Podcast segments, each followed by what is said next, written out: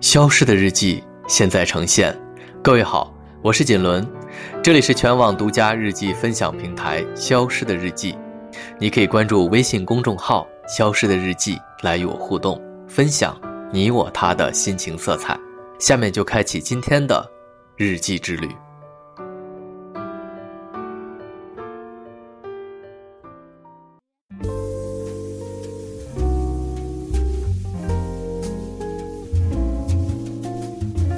你多久没有写过信了？在这个随时可标记、处处可抵达的时代，我们的喜好和思考，终究是藏不住的。但这些只言片语，就像是兑了水的烈酒，总感觉轻飘飘的。如果可以把它们以一篇文章、一封信，或是一本书的形式整合起来，就会有力量的多。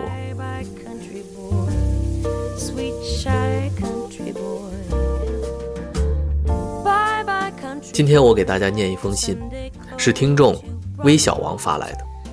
在上周，我开了一个微信群，叫“声音的朋友”，用来和听众们交流，也征集大家的来信。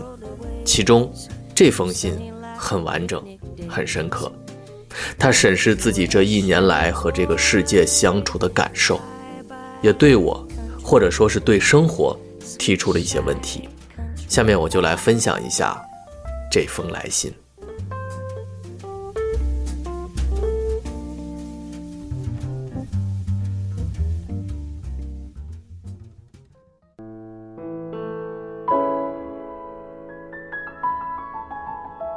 二零一九年快要结束了，回顾过去的这一年，我给自己总结了两个关键词：凝视深渊和追寻自我。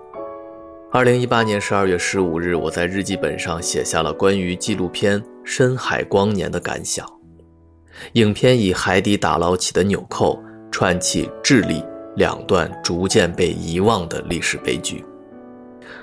透过诗意的画面，唤起观众对当地文化的关注，让我们有机会能够正视独裁政权下的屠杀惨案。在这部影片中。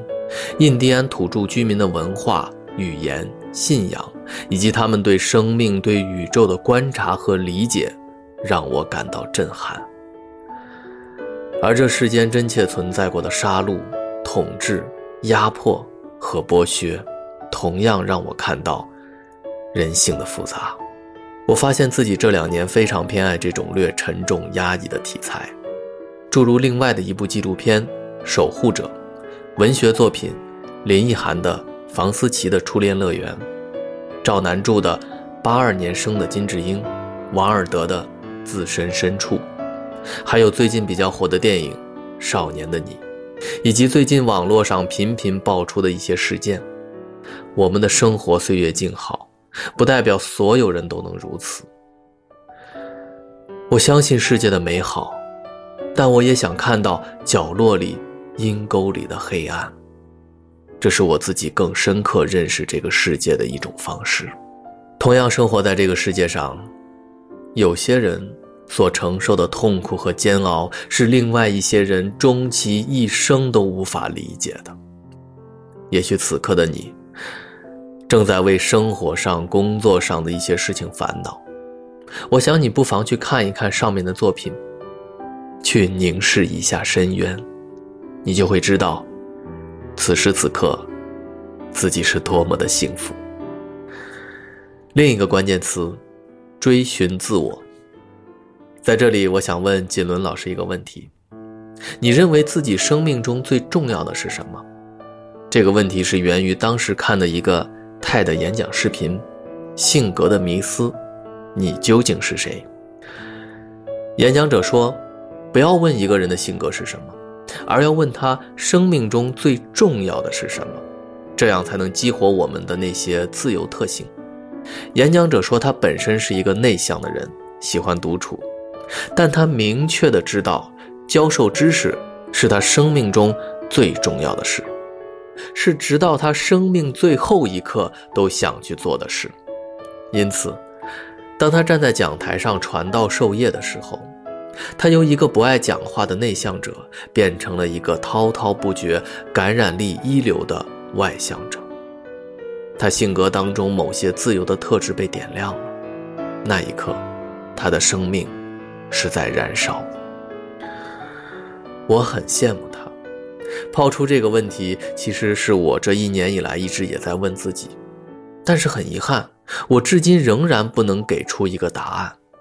我承认我是迷茫的，哪怕明年我即将毕业步入社会，直到今天我也不能完全明确自己的方向。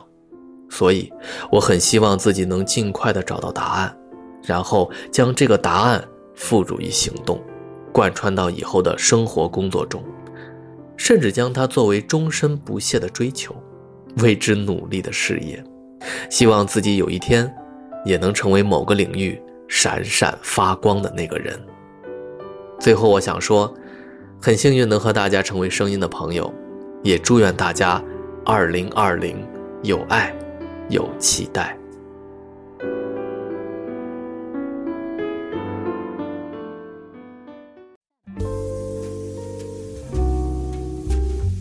信到这里结束了，我的心里有很多的感受。先说信中的第一个关键词：凝视深渊。为什么有些人会选择凝视深渊？想看黑暗角落里的东西。因为有时它可以让我们感知更加的真实，我也是如此，不仅抬头看阳光，也会低头看影子，这才是完整的世界。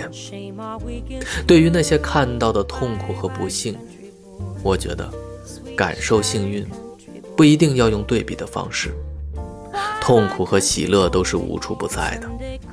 就比如此刻，即使你什么都不做。仅仅感受呼吸，也会有一种淡淡的喜悦。同样还是你，什么都不做，但想到生老病死，想到悲欢离合，也会有淡淡的忧愁。区别就在于，你是否能放下。倘若真的能把一切放下，你感受到的，一定是淡淡的平静和自然的喜悦。光与暗，永远都是分不开的，相互依存的。只有看到黑暗，才能理解光明；只有担下了痛苦，才能等到幸福。我觉得，魏小王很明白，那就多去探索那些未知的黑暗吧。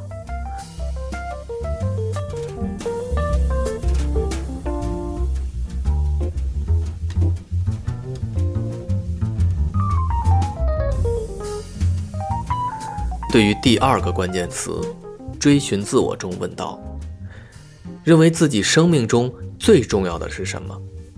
他说到了一个演讲带来了启发。在我看来，这位演讲者启发的内容是人生最重要的是意义。至于这个意义是什么，每个人都不一样。亲情、友情、爱情。事业、财富、价值，真的很难确定哪一个才是最重要的。我很理解魏小王那种还没有找到属于自己一生追求的那种感受，可谁又不是呢？很多时候，我也在问自己同样的问题：自己追求的到底是什么？什么才是最重要的？哪一条路才最适合自己？很遗憾，至今为止，对这些问题我都未能给自己一个标准答案。我认为，当你真正在那条路上的时候，你是不会去问的，而且也并不存在一条真正的路，一切都只存在于你的想象中。好像面前是一条条通向人生不同的旅途，但其实呢？你的前面什么都没有，只有你脚下的每一步，你的每一个行动和取舍，才成了你脚下的路。路，只有来时路。